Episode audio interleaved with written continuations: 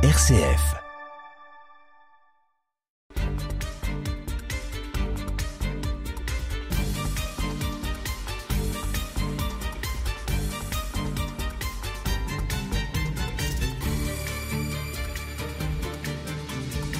Au Moyen Âge, les bénédictines de Vinay étaient installées au hameau de Vinay, proche du lit ancien de la Marne et de la Veuve. Détruit au XVIe siècle par les armées de Charles Quint, leur couvent est définitivement abandonné un siècle plus tard, et en 1622, le conseil de ville de Chalon les accueille. L'ouverture d'un prieuré à Chalon, dans le but de bénéficier d'un lieu sûr, a été demandée aussi par l'abbesse de Saint-Pierre d'Avenay. Celle de l'abbaye d'Andecy fait de même mais n'obtient pas gain de cause. En raison des troubles et de la dévastation de l'abbaye d'Avenay en 1544, quand Charles Quint y établit son camp, de la dangerosité de l'isolement de l'abbaye, une partie des religieuses était retournée dans leur famille, l'autre avait trouvé refuge dans une aile nouvellement reconstruite de l'abbaye de Toussaint. Françoise de Beauvilliers de Saint-Aignan, abbesse d'Avenay, entre en négociation avec l'évêque et le conseil de ville de Châlons. Elle remplace en 1610 Madame de Ventadour, qui elle gagne l'abbaye Saint-Pierre de Lyon. En fait, elles échangent leur poste. Elle a alors trente ans. Sa sœur Marie est depuis dix ans à la tête de l'abbaye de Montmartre. Elle y a été nommée alors qu'elle en avait quatorze. Henri IV dit de celle-ci Je me puis me vanter que j'ai vu une parfaite religieuse. Ne le répétez surtout pas, mais la sœur de Marie, Claude, abbesse avant Marie à Montmartre, avait été la maîtresse du roi. Celui-ci, en effet, avait fait de l'abbaye de Montmartre son poste de commandement lors du siège de Paris. Et les mœurs étaient un peu dissolues. Marie va rétablir la clôture et une vie de prière et de pénitence, ce qui s'était perdu un peu dans les communautés, y compris d'ailleurs à Valnay, où sa sœur fera de même. Revenons aux négociations de Françoise de Beauvilliers de Saint-Aignan avec le conseil de ville de Chalon. Elles furent longues. Le 6 février 1614, le contrat de fondation du prieuré est signé à l'abbaye Saint-Pierre-au-Mont. L'abbesse était représentée par le doyen de la métropole de Reims, son procureur. L'évêque de Chalon, comme clause, et dix bourgeois représentant le conseil de ville. La maison est mise sous la protection de Saint-Joseph. Elle doit s'ouvrir avec une prieure nommée par l'abbesse et six religieuses d'Avenay. Après son triennat, la prieure doit être nommée par les religieuses de Chalon dès qu'elles seront sept. L'abbesse se réserve la confirmation de cette nomination. La visite canonique sera faite par les religieux bénédictins de la Réforme ou par des franciscains réformés, et la direction des religieuses confiée à des bénédictins réformés. Quand il s'agit ici de réforme, ce n'est pas la réforme protestante, bien entendu, mais la réforme que parfois on appelle, ça n'a pas beaucoup de sens, la contre-réforme, qui va amener au retour à la pureté originelle des règles.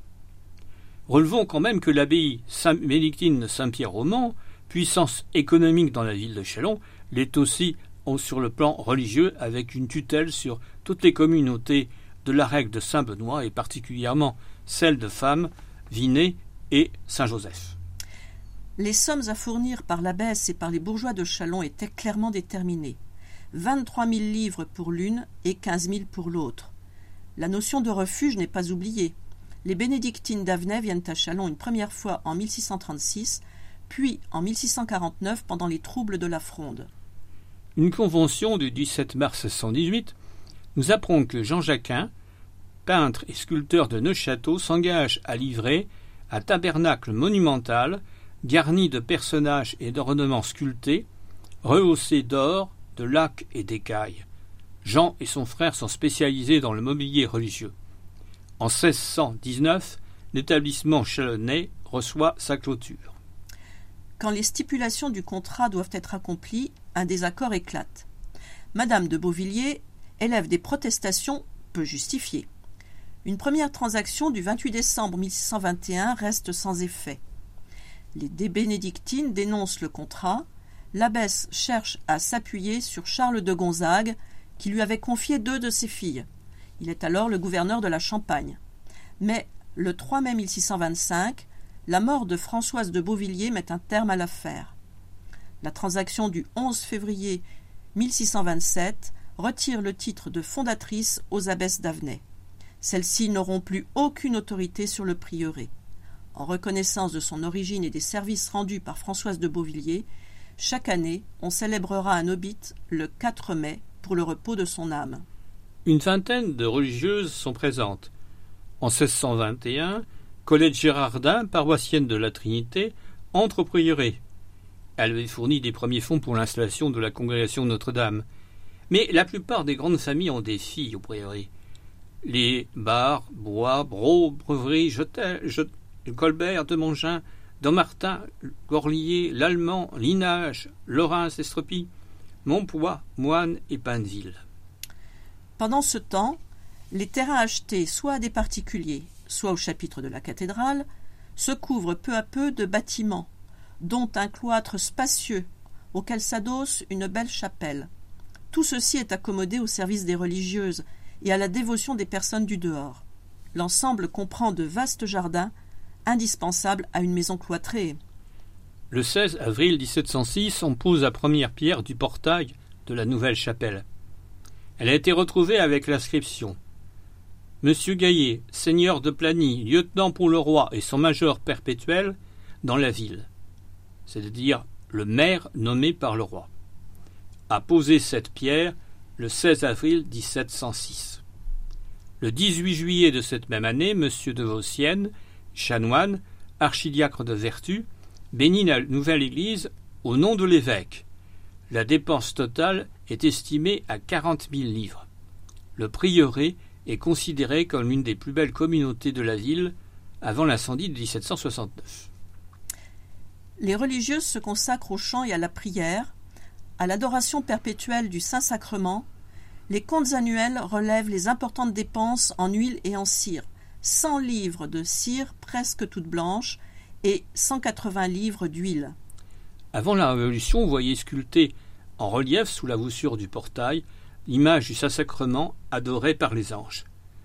Cependant, on continue de célébrer les saints de l'abbaye d'Avenay, Sainte-Berthe, Saint-Gombert et Saint-Tressin.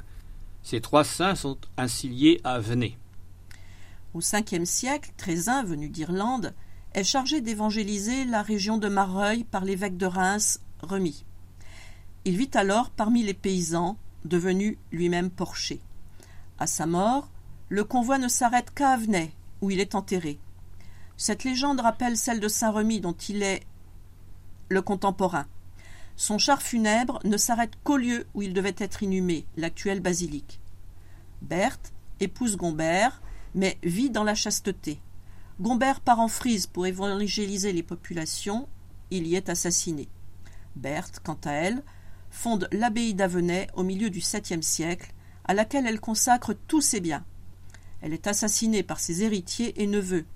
Le corps de son époux, Gombert, est ramené plus tard à Avenay. Une des bienfaitrices du prieuré, Madame Dubois, avait exprimé le désir que Sainte Pomme, sœur de Saint-Mimi, reçoivent des hommages particuliers. Cette sœur de Saint-Mimi serait accourue de Rome pour coopérer à l'œuvre de son frère. Dans l'église de Saint-Mimi, un reliqueur peut être vu. On doit à Monseigneur Maignan, à l'origine de la nouvelle église, le tombeau de Saint-Mimi de ses successeurs Donatien et Domitien, et justement ce reliquaire de Sainte-Pomme. Monseigneur Gaston de Noailles, évêque de Châlons à la fin du XVIIe siècle, avait permis tous les ans, à l'issue des vêpres de 27 juin, jour de Sainte-Pomme, un salut avec exposition et bénédiction du Saint-Sacrement, le tout précédé d'une antienne et d'une oraison spéciale à Sainte-Pomme. Et le prieuré Saint-Joseph Il a son école. Il existe un règlement du 22 mai 1644 à l'usage des petites pensionnaires de Saint-Joseph. Les enfants des filles, bien sûr, ne devaient pas être plus de dix, elles sont admises à l'âge de dix ans et doivent se recommander par une grande innocence des mœurs et, de plus, donner des espérances pour la vie religieuse. Elles restaient au couvent jusqu'à quinze ans. Ensuite, elles choisissent de rester au cloître ou bien de rentrer dans leur famille. Cela devait être d'ailleurs dans les conditions posées par le conseil de ville pour les accueillir, avoir une école pour les filles.